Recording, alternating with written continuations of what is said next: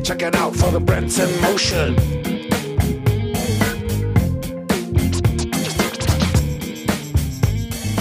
Bisher haben wir besprochen, dass eine Marke auch in der Krise kommunizieren soll, dabei aber auf die richtige Tonalität achten muss. Heute stellen wir uns die Frage, warum das so wichtig ist. Was passiert, wenn eine Marke jetzt einen anderen Platz macht? Warum funktionieren Marken wie Freunde? Wie viele hat man? Welche brauchen wir eigentlich und was sind die Motive dahinter? Diese und bestimmt auch andere Fragen diskutiere ich auch heute wieder mit Alex und Sarah. Mein Name ist Ernst Huger und ich freue mich, dass ihr bei uns seid.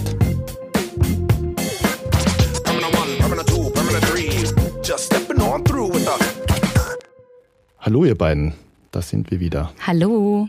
Hi. Die schon obligatorische Frage, wie geht's euch? Ja, ich muss euch zu Beginn drei Sachen erzählen. Also zwei muss ich euch ehrlich gesagt gestehen und eine möchte ich euch fragen. Erstens, heute sind meine Katzen bei der Aufnahme mit dem Raum dabei. Das ging leider nicht anders. Also wenn jemand miaut, dann tut's mir leid, das bin nicht ich. Äh, zweitens, ähm, Alex, ich habe seit einer Woche den Wahnsinnsohrwurm von diesem Spaßbot und singen wirklich überall an jeder unpassenden Stelle. Also klar, holen wir uns beim Spar, hat mich komplett abgeholt, muss ich sagen. Und drittens wollte ich euch eine Frage stellen. Und zwar, ich beobachte im Moment beim nächtlichen Instagram-Feed durchscrollen, dass sich manche Dinge bei mir verändert haben im Feed. Ich folge ja, wie ihr wisst, der ein oder anderen Beauty-Bloggerin und allen 200 Kardashians. Und da ist mir aufgefallen, dass sie sich im Punkte Beauty etwas anders verhalten als früher. Also kennen Sie das, ein Markenzeichen von diesen Damen war ja oft, dass sie so meterlange Gelnägel hatten und so gemachte Augenbrauen und Wimpern. Und jetzt. Äh, das ist voll mein Thema. Ja, ich, ich frage jetzt auch eher Alex. Ähm, die wachsen Ihnen jetzt langsam alle heraus, also die Nägel und die Wimpern und die Haare haben einen Ansatz und die Augenbrauen finden zu ihrer natürlichen Form zurück.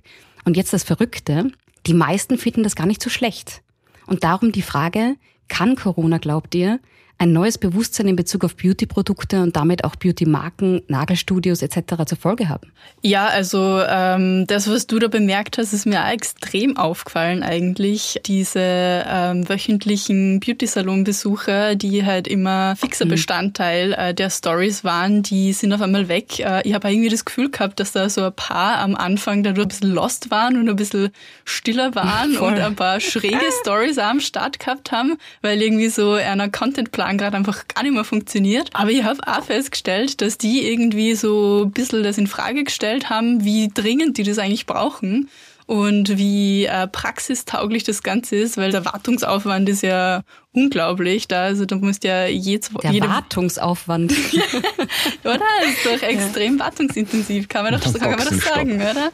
Und Auf wenn du das Fall. jede Woche einfach machen musst und du rennst einfach jede Woche hin und lässt einfach nur ein bisschen mehr Gel ähm, ins Nagelbett schmieren und die wachsen immer mehr und irgendwann hast du die Krallen am Start, äh, ist halt irgendwie nicht so alltagstauglich und jetzt ist halt gerade äh, der Alltag ein anderer und die fangen jetzt alle zum Kochen an und da kommen die Krallen jetzt ab und sie finden es eigentlich, wie du sagst, ähm, anscheinend recht geil. Und auch die Outfits irgendwie. Also es ist einfach nicht mehr dieses rausgeputzte, super sleeke, ähm, was sie immer machen mit ihren Schminkvideos. Die gehen jetzt eigentlich auch alles sehr natural und die Ansapanier ist sowieso gerade äh, Jogginghose oder Yogahose mit, mit Top. Und macht sie, finde ich, aber sehr sympathisch gerade und irgendwie auch sehr normal. Es relativiert alles so ein bisschen. Also ich bin ja da überhaupt nicht im Game, aber jetzt mal blöde Frage, hat sich da überhaupt was verändert? Also das, dieser ganze Wahnsinn besteht ja sowieso nur für äh, Instagram-Videos und äh, derartige Dinge. Also naja schon, ja aber verändert. uns fällt einfach auf, dadurch, dass es jetzt anders ist, weil diese regelmäßigen Wartungstermine, wie Alex es erwähnt hat, äh, die sind nicht mehr möglich und so ein herausgewachsener Nagel sieht bei so einem Gelnagel nicht schön aus. Das muss man auch mal sagen. Und dadurch mhm. müssen die natürlich, weil ihre Funktion ist zu gefallen, halt auch auf Instagram, ein anderes Ideal für sich nach vorne rücken.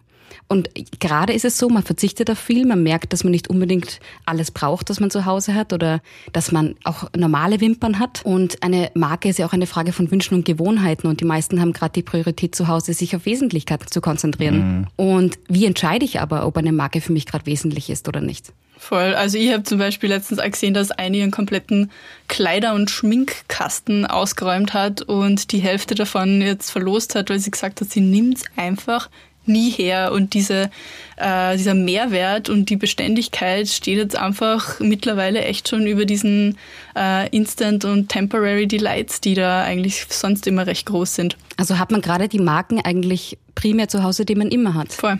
Oder wie siehst du das ernst? Ja, also wie gesagt, so in, im, im, im Beauty-Game äh, bin ich natürlich jetzt nicht so bewandert. Ich bin ja eher von Natur aus beglückt. ähm, nein, sorry. Ja, wesentlich oder nicht. Also ich glaube, wir, wir alle haben ja so ein, ein, ein gewisses Markenportfolio. Und äh, so wie auch unser Freundeskreis ja eigentlich ein beständiger ist. Man hat äh, nicht unendlich davon, aber man, man kann ihnen vertrauen und sie sind uns sehr nahe. Ähm, da stellt sich jetzt eher die Frage, warum ist jemand mein Freund und warum ist etwas meine Marke und äh, wie wichtig ist es äh, für die Markenbetreiber, diese Motive auch zu kennen. Also Motive gibt es ja einige.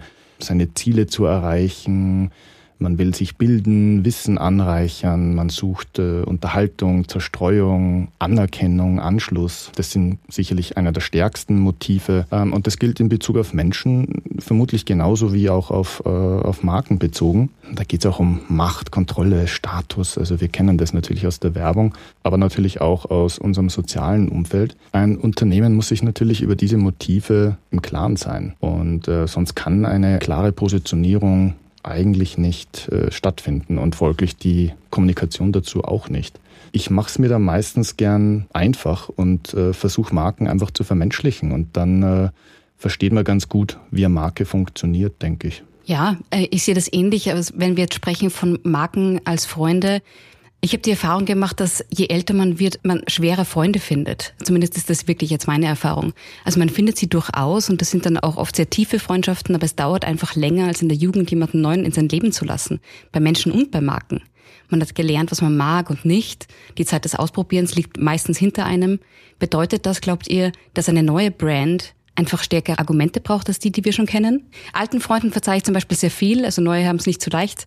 Ernst, du und ich kennen uns auch schon viel länger, als wir zusammenarbeiten. Verzeihst du mir deswegen ein bisschen mehr? Ich glaube, ich bin generell nicht sehr nachtragend, aber klar, also mit jemandem, mit dem man schon mal saufen war. Ähm, Was wir waren. Beispielsweise. Mit dem hat man natürlich schon auch äh, ganz andere Grundlage und kann anders äh, kommunizieren. Die spannende Frage wäre, wie eine Marke sowas für sich herstellen kann. Also was ist denn dein Motiv in Bezug auf mich? Also wo komme ich in deinem Marken- oder Freundesportfolio vor? Ähm, und, und wo die Alex? also grundsätzlich muss ich dazu sagen, dass ich auch nicht denke, dass ein Freund oder eine Marke alles an mir ansprechen muss. Ich habe zum Beispiel unterschiedliche Freunde für unterschiedliche Bedürfnisse. Ich habe eine, die mir die besten Ratschläge gibt und eine, die mir besonders gut den Spiegel vorhalten kann und eine, mit der ich am allerlautesten lachen muss. Ähm, ich glaube, Ernst, du bist mein Dis Diskutierfreund und äh, ich glaube, Alex, du bist halt einfach ähm, ja irgendwie so in meinem Kopf drinnen. Wir sind irgendwie so ein ähm, gemeinsamer Hybrid. Ich weiß es nicht genau, aber wir denken sehr oft sehr gleich und wir haben sehr oft sehr ähnliche Ansätze. Wenn die beste Eigenschaft von einem Freund von mir eine gewisse Eigenschaft ist, wie zum Beispiel Beratung, dann wird sie das auch immer bleiben, mit oder ohne Krise. Es ist schon spannend, äh, wie weit man sich oft gar nicht bewusst ist, welches Motiv hinter einer Freundschaft steckt und ähm, dass es bei Marken sehr ähnlich ist. Und ähm, ebenso spannend ist es, sich selbst mal zu überlegen, welche Rolle unsere Mitmenschen für uns wirklich einnehmen. Also der Partner, Verwandte, Bekannte, und ganz wichtig natürlich die engsten Freunde, also genau jene Personen, die wir uns quasi freiwillig in unser Leben holen. Ähm, also mit meiner Frau bin ich jetzt auch freiwillig zusammen, aber da, da spielt natürlich ein ganz anderer Chemie-Cocktail noch mit. Ähm, aber eben so dieser Freunde, Freundeskreis, da kann man das ganz gut erkennen, welcher Freund oder Freundin, Bekannte welche Aufgabe für einen erfüllt. Und sich über das bewusst zu werden, ist schon nicht so unspannend. Na, stimmt. Ja, also wo finde ich auch ein Chemie- und Emotionscocktail mitspielt, ist bei Love Brands. Und meine ist übrigens Nike. Ich hoffe, ich darf das sagen. Piep, Werbung. Die große Lobhudelei. Okay, ich mache es wie die Influencer-Werbung, weil Erwähnung. Nike ist uh, deep in my heart.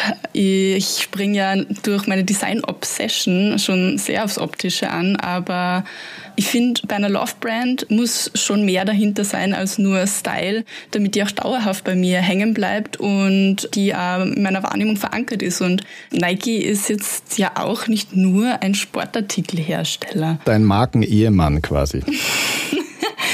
ja, Ähm, also mit meinem Freund oder Ehemann äh, gehe jetzt nicht so super gern shoppen, wie jetzt vielleicht mit Nike gehen wird. Also Nike ist eher so, glaube ich, mein Shopping-Buddy.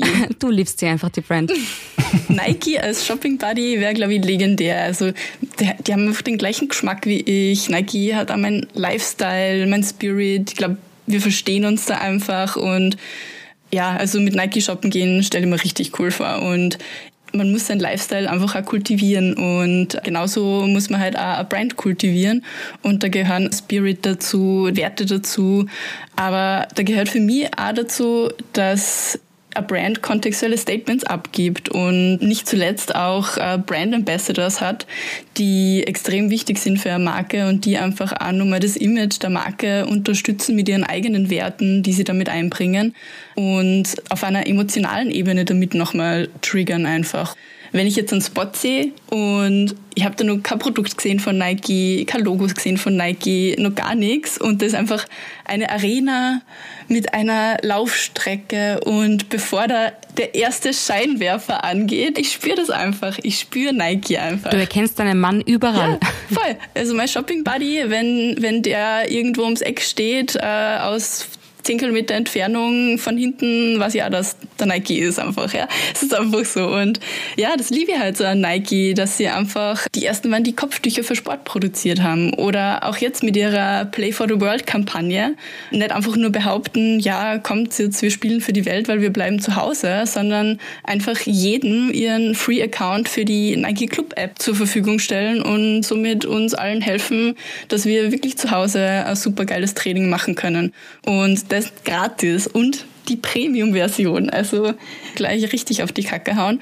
Also ich würde da kein Hayden, aber meine Love ähm, gehört ganz klar Nike und sorry, Just Do It ist einfach mal der beste Claim ever, oder? Und das fasst einfach auch so gut zusammen. Und mit dem beende jetzt meine Praise-Tirade. Und für alle, die es jetzt nicht mitgekriegt haben, ich liebe Nike und Love Brands sind Marken, die wir lieben. Und jetzt würde ich echt gern wissen, Sarah, was deine Love Brand ist. Äh, meine Love Brand, ich habe überlegt, ich glaube, ich habe nicht wirklich eine, außer es gilt, wenn ich sage grüne Veltline im Allgemeinen.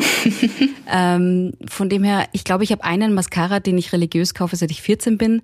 Und allgemein hat sich sonst bei mir nichts verändert. Also ich kaufe jetzt auch in der Krise von nichts anderes, aber von allem mehr. Also auch von grünem Veltliner.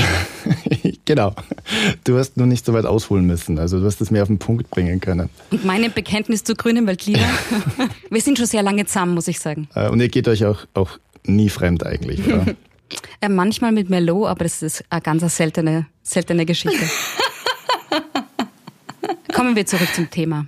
Also auf was ich raus wollte, wenn wir uns gut reflektieren und uns im Klaren sind, wer unsere Freunde sind und welche Motive uns zu diesen auch gebracht haben, dann äh, zahlt sich's aus, auch einen Blick auf die Marken zu werfen, mit denen wir uns umgeben, also so wie ihr das ja gerade gemacht habt. Da ist dann ganz spannend, äh, eine genauere Betrachtung anzustellen, weil jetzt bei der großen Love Brand ist es ja noch sehr offensichtlich, aber welche Lebensmittelmarken kaufen wir ein, welche Klamotten. Ähm, Auto ist natürlich der Klassiker, aber das lässt sich auch in den kleinsten Nischen analysieren. Und es ist echt beeindruckend, wenn man das mal macht, wie markentreu wir in vielen Bereichen sind, die uns überhaupt nicht auffallen und wo uns das gar nicht bewusst ist. Und es liegt auch scheinbar ein bisschen daran, dass wir Menschen eben alles und jeden spiegeln und somit ja auch irgendwo ein Bild von uns selbst generieren. Das heißt, erst im Spiegelbild unserer Familie, Freunde, aber auch Marken und den Dingen, mit denen wir uns umgeben, entdecken wir uns selbst. Und äh, Markenpsychologen nutzen das natürlich auch. Ja, das stimmt. Also ich sehe das auch so. Marken sind Wünsche und Spiegelbilder vor allen Dingen. Ähm, bei mir gibt es die, die sich wie ich anfühlen wiederum und die, die ich gern wäre. Ich habe, glaube ich, beide in meinem Portfolio. Und dafür ist die Krise ja auch wieder eine große Chance, auch für neue Brands, weil sie die Karten etwas neu legt. Also Krise bedeutet ja etymologisch ja auch nichts anderes als Entscheidung. Und Entscheidung ist eigentlich immer was Bewusstes, so wie auch eine Entscheidung für eine Beziehung was Bewusstes ist.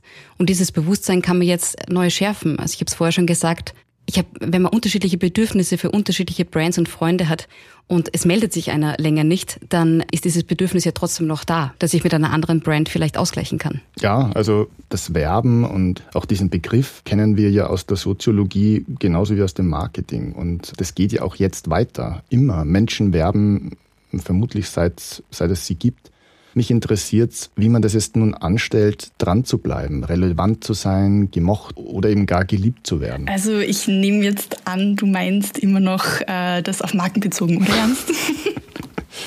Äh, ja, Sehr gut. also ja, ja, klar. Also wenn Marken jetzt verstummen, äh, wir aber weiterhin gewisse Bedürfnisse befriedigen wollen oder befriedigt haben wollen, ähm, dann kann es schon sein, dass wir fremdgehen. So sind wir Menschen, das stimmt. Beim eigenen Partner hat das jetzt, also je nach Einstellung, noch, noch sehr unangenehme Folgen.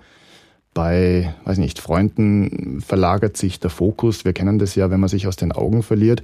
Das ist bei Marken natürlich genauso. Und die mögen das natürlich gar nicht, weil Marken als Gegenleistung für ihre Zuneigung schon monetär entlohnt werden wollen. Also hier ständig einen Vergleich zwischen Mensch und Marke zu ziehen, ist eigentlich ganz lustig. Aber, aber es ist halt letztendlich mhm. so. Also, also wie kann eine Marke jetzt in unserer Nähe bleiben? Hat sich euer Markenportfolio in der Krise verändert oder, oder anders gefragt, geht ihr fremd? Mm, also ich habe vorher schon erwähnt, ich kaufe, glaube ich, wirklich nicht anders. Ich kaufe, glaube ich, nur mehr. Ich merke aber schon, dass für mich eine Marke auch eine Art von Beziehung ist, was Entwickelndes ist. Und das Gemeine an der Werbung ist ja, dass in der Kommunikation die Marke mehr für die Beziehung tun muss als der Kunde. Also das ist ja eher eine einseitige Geschichte. Wenn sie es richtig mhm. macht, sind wir dafür lange treu. Und ich denke schon, dass wenn eine Marke, der ich treu bin, jetzt sehr lange verstummt zum Beispiel und ich das Bedürfnis noch habe, dass ich mir dann eine andere Marke, die das Bedürfnis stillt, suchen werde. Weil eine Freundin, die zum Beispiel mit mir in der gleichen Phase ist, weil wir beispielsweise, keine Ahnung, beide in einer Trennung sind oder beide schwanger sind oder irgendwas passiert, mit der bin ich ja auch verbunden. Also je, je näher gerade die Marke in meiner Phase, im Sinne von hoffentlich ist Corona eine Phase, dran ist, ähm, desto sympathischer. Hm, da ist das Spiegelbild auch wieder drin. Ja. Ja, also bei mir ist eigentlich ähnlich. Also die Marken, die bei mir äh, verankert sind, die sind auch nur immer da, soweit sie gerade da sein können. Und da brauche ich jetzt auch nicht so viel Auffrischung. Die wohnen jetzt auch schon so lange bei mir. Die, ja, die sind halt einfach da. Aber ich merke schon, dass ich extrem viel auf Social Media bin gerade. Es ist halt eine Zeit, wo echt man bombardiert wird eigentlich schon fast mit Social Ads und mit extrem vielen neuen Sachen, die halt auch natürlich, da sind wir wieder bei meiner optischen Design-Obsession, ähm, sehr gut ausschauen und äh, ansprechend ausschauen. Ich muss schon zugeben, dass ich ab und zu auch in Versuchung komme. Mhm. Also ich glaube, klar, also wenn die ganze Community on hold ist, ist es natürlich erstmal weniger tragisch. Denn wenn, keine Ahnung, niemand verreisen kann, dann bucht man auch seinen Flug nicht so schnell bei der Fremdmarke vorerst, denn die wird natürlich auch jetzt nach Nähe suchen, wenn sie clever ist. Denn die weiß natürlich, dass die Markenbindung jetzt momentan sehr instabil ist. Also der Mitbewerb will natürlich genau das jetzt nutzen und umgekehrt muss die Stammmarke sich auch diese Herausforderung stellen und ähm, schauen, im Markenportfolio zu bleiben. Ja, und ich finde, also da haben wir eh noch Glück, weil es noch nie so viele Zugänge zum Kunden gegeben hat wie heute. Darüber wollte ich mit euch auch noch kurz sprechen und zwar in unserer nächsten Rubrik. Was wäre, wenn? Ja, heute stellen wir uns die Frage, was wäre, wenn wir den Lockdown vor 20 Jahren gehabt hätten statt heute? Also ich muss persönlich sagen, für mich wäre es sehr frustrierend gewesen, ganz sicher vor 20 Jahren mit dem Lockdown, mit dem Nokia 3210 in der Hand und 100 Freiminuten und Snake als einziges Handyspiel. Ähm, ich meine, ich hatte damals noch ein geteiltes Festnetz mit meinen Eltern was hätten wir gemacht? Ja, also es wäre für mich auf jeden Fall auch sehr schräg gewesen. Äh, dieser Gossip, der gerade einfach am Start ist, weil man gerade so wenig mitkriegt von Freunden, aber doch irgendwie extrem viel passiert, wird am Telefon mal anders erzählt, wenn da die Mama daneben steht. Und da ist einige Zensur nötig und dann ist das einfach mal nicht mehr so prickelnd. Jetzt äh, hat man ja drei Handys und 15 Channels, auf denen man schreiben und telefonieren kann. Und äh, Social Media Channels haben gerade eh so the time of their lives, würde ich sagen. Seit April zumindest wieder, äh, weil im März war die Schockstarre schon zu spüren und die Frage, kommuniziert man oder kommuniziert man nicht, mhm. die haben ja nicht nur wir uns in unserem Podcast gestellt, äh, sondern sich auch viele Marken gestellt und das hat Facebook schon extrem gemerkt. Also da war ein merklicher Einbruch äh, im März, aber die haben jetzt einfach mal auch ein echt arges Special Offer rausgehauen, äh, um die Leute da wieder dazu zu bringen, in Ads zu investieren. Der CPM im April 2020 ist einfach mal 48 Prozent unter viel, ja. dem Wert vom mhm. letzten Jahr. Ja, habe ich gesehen, ist irre. Das ist irre, oder? Also du, du kriegst einfach mal doppelte Reach zum gleichen Preis und die Audience ist da. Es lohnt sich, da schon jetzt mal ein bisschen reinzubuttern. Mhm. Aber ich meine, dass es heute Marken leichter haben und dass man das auch nutzen soll, also das ist ganz sicher so. Wie hätten das Marken damals gemacht? Ich glaube, unser Fokus liegt momentan eher darauf, wie du schon richtig sagst, dass es momentan ja eigentlich schon sehr viel Hoffnungsschimmer auch gibt, diese Krise mm, gut zu bewältigen. Also ist medizinisch klar, es gibt Möglichkeiten, die es damals noch nicht gab, die Vernetzung der Wissenschaft etc., Entwicklung von Impfstoffen statt zehn Jahren vielleicht in einem Jahr. Aber das gilt natürlich auch für die ganze Wirtschaft, ähm, wenn man bedenkt, was die Digitalisierung einen für Zugänge ermöglicht, neue Geschäftsmodelle jetzt äh, aus, den, aus dem Boden wachsen, der Mensch wird natürlich in der Not erfinderisch und die Werkzeuge dazu waren damals nicht äh, vorhanden und die haben wir jetzt. Die sollte man nutzen. Dann gibt es natürlich einige, die systembedingt trotzdem äh, außen vor bleiben und denen gegenüber soll man sich solidarisch zeigen und schauen, dass die nicht unter den Rost fallen. Ich denke auch, also wenn man sich jetzt wirklich das Gleichnis anschaut vor 20 Jahren und heute, gibt es, glaube ich, durch Corona schon eine neue digitale Nähe, die man auch nutzen soll. Also die Menschen sind ja so viel mehr in diesen Channels unterwegs denn je. Wahrscheinlich muss man jetzt wirklich viel investieren, sich mit diesen Channels ganz genau zu beschäftigen. Was kann YouTube? Was sind die Potenziale von Facebook und Co? Das wird entscheidend sein wahrscheinlich. Somit äh, wären wir wieder bei unserer Rubrik. So geht's. Oder geht so? Wer schafft es gerade, eine gute Kundenbeziehung aufzubauen oder eben zu maintainen? Also, was ich im Moment in jeder zweiten Story auf Insta sehe, jeder trainiert zu Hause. Das stimmt. Sogar ich. Also immer Trainingsvideos und irgendein Fitnessstudio so verlinkt und sogar du, Sarah. Das war echt mein größter Aha-Moment, weil du ja echt nicht, nicht der Typ dafür bist, wie du mir ja öfters schon erzählt hast. Also, was hat es damit auf sich, äh, dass sogar die Sarah jetzt zu Hause trainiert? Äh, das Konzept gibt es schon länger, hat aber durch Corona jetzt einen extremen Instant-Boost einfach bekommen. Also es werden über Instagram live geführte Workouts angeboten von Fitnessstudios mhm. mit ausgebildeten Trainern, die dich bequem zu Hause durchs Workout führen. Und bisher war das eher so eine Randerscheinung, aber durch die Quarantäne ist das Publikum mal mega gewachsen und das boomt im Moment einfach extrem. Ja, aber soll ich dir was sagen, Alex? Für mich wäre das auch die einzige Option auf eine Mitgliedschaft, muss ich sagen. Also für mich ist das total die tolle Erneuerung. Ich konnte noch nie verstehen, warum irgendjemand gerne in der Gruppe schwitzt. Also dieses, das Fitnessstudio als Konzept hat sich mir nie erschlossen. Aber ich habe durchaus gern, wenn mich wer live motiviert oder so auch so ein bisschen anbrüllt, sonst mache ich ja nichts. Also ich brauche das ja schon. Ich wollte dich gerade fragen, ob du alleine zu Hause dann schon trainierst. Wahrscheinlich nicht, oder? Natürlich nicht. Aber die, durch diese Streaming-Dienste, das wäre für mich absolut okay, dort einen Betrag zu zahlen, dafür, dass ich diese Videos erhalten kann, aber live und nicht pre-recorded. Ja, da sprichst du einen extrem wichtigen Punkt an, Sarah. Äh, denn genau das ist im Moment die Taktik dahinter.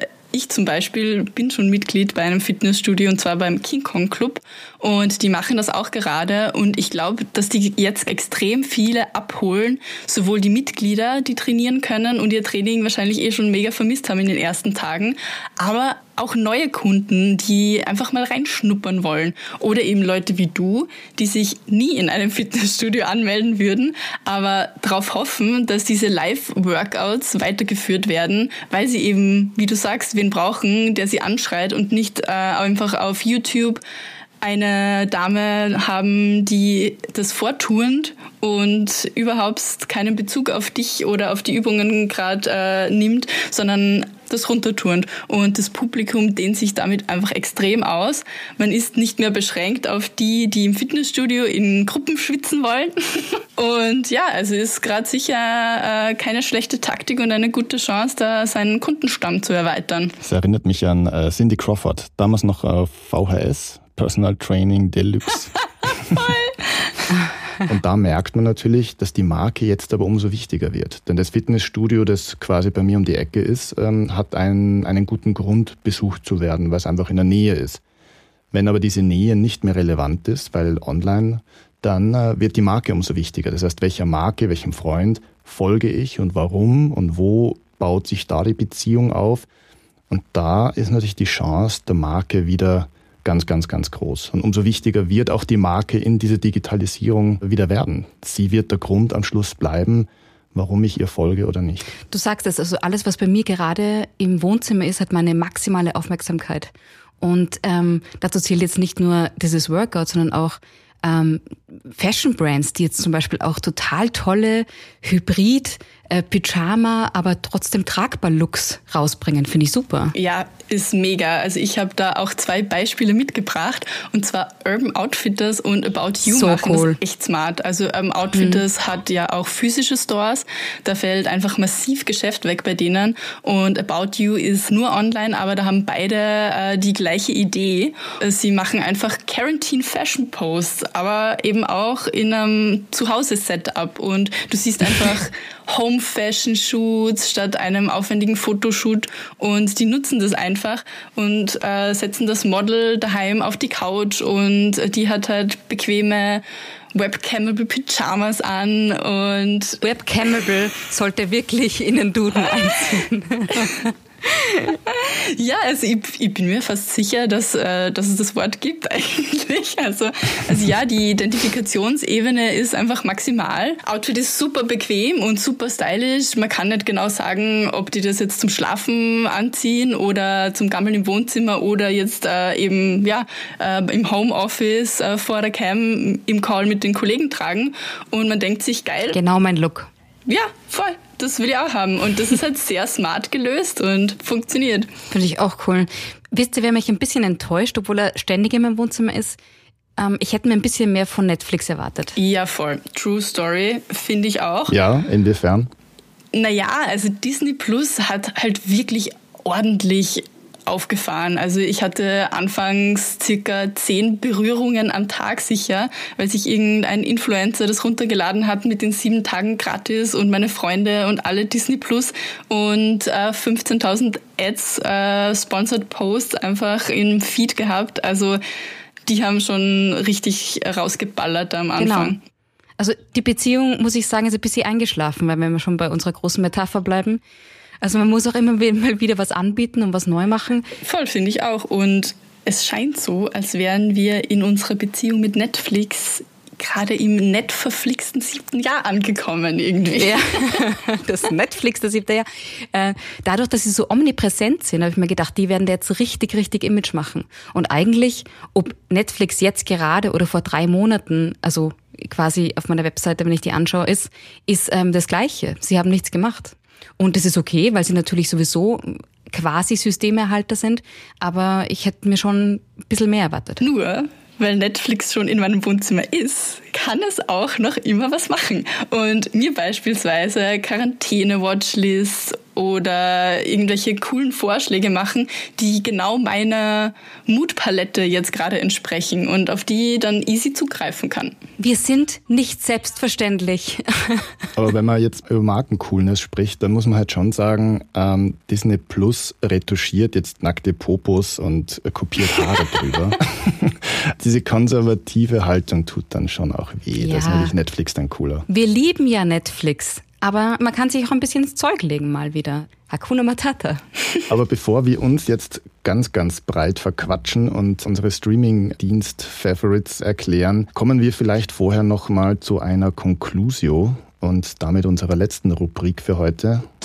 Unterm Strich. Das Wichtigste. Wie würdet ihr das Geschehen zusammenfassen? Also für mich, ähm, ich würde sagen, eine Love-Brand wird eine Love-Brand, wenn man sie mag. Und das gelingt ähm, mehr durch Image als durch Preis im Moment. Ich glaube, man muss sich immer die Frage beantworten, was stimmt für meine Marke immer, also mit oder ohne Krise, genauso wie manche Eigenschaften von unseren Freunden auch immer gleich bleiben. Und das sollte man dann in Botschaften verpacken und wertvolle Inhalte, die die Beziehung zwischen Kunden und Marken stärkt. Ja, also im Moment ist Digitalisierung einfach inevitable, weil das Number One Medium mit der größten Audience ever gerade. Ja? Und dieses Potenzial sollte jetzt jeder erkennen oder im Idealfall schon erkannt haben und für sich und seine Brand auch nutzen. Man muss sich mit den Potenzialen der Channels auch beschäftigen und seine Kommunikation auf deren Needs zuschneiden. Und ich finde, es ist einfach gerade eine super spannende Zeit für Social in jeder Hinsicht. Ja, also nochmal auf die Marke bezogen, glaube ich, dass gerade in der Krise oder auch in Zeiten des Wandels Freunde sehr, sehr wichtig sind. Denn sie geben uns mhm. Halt, Sicherheit, Stabilität, Konsistenz. Und Marken tun das ja auch. Ähm, sie bleiben an unserer Seite und uns treu, wenn wir das umgekehrt auch machen. Und dieses Wechselspiel ähm, gilt in der Freundschaft genauso wie in einer Markenbeziehung. Und wir merken ja, dass es momentan zunehmend um Nähe geht. Also dieses Thema beschäftigt uns ja. Und gerade die digitalen Kommunikationsmöglichkeiten bauen diese Nähe sogar auf einer ganz anderen neuen Art eher auf. Anders, aber eben doch. Und ähm, inhaltlich geht es natürlich zunehmend um Haltung, um Vertrauen. Ähm, das sind Dinge, die wir jetzt von unseren Marken erwarten und brauchen. Vielleicht ist es auch schon ein kleiner Cliffhanger, wenn wir dann in der kommenden Folge über Purpose sprechen. Purpose ist jetzt das große Thema in der Markenführung. Es braucht eben Haltung, es braucht Inhalt, es braucht Zweck, es braucht Sinn, aber dazu dann vielleicht nächstes Mal mehr. Darf ich noch was einwerfen? Logisch wenn die Folge ein Song wäre, dann wäre es That's What Friends Are For, wenn man das Friends durch Brands ersetzt. Kennt ihr den Song? Also dieses That's What Friends Are For, for good times and bad times. I'll be on your side forevermore. das passt auch. That's what friends are for. Ich würde sagen, hier kann es kein besseres Schlusswort geben. In diesem Sinne, danke an euch, danke an alle, die uns äh, zugehört haben und dann bis äh, in einer Woche. Tschüss. Hashtag not a singer. Sorry. Bye.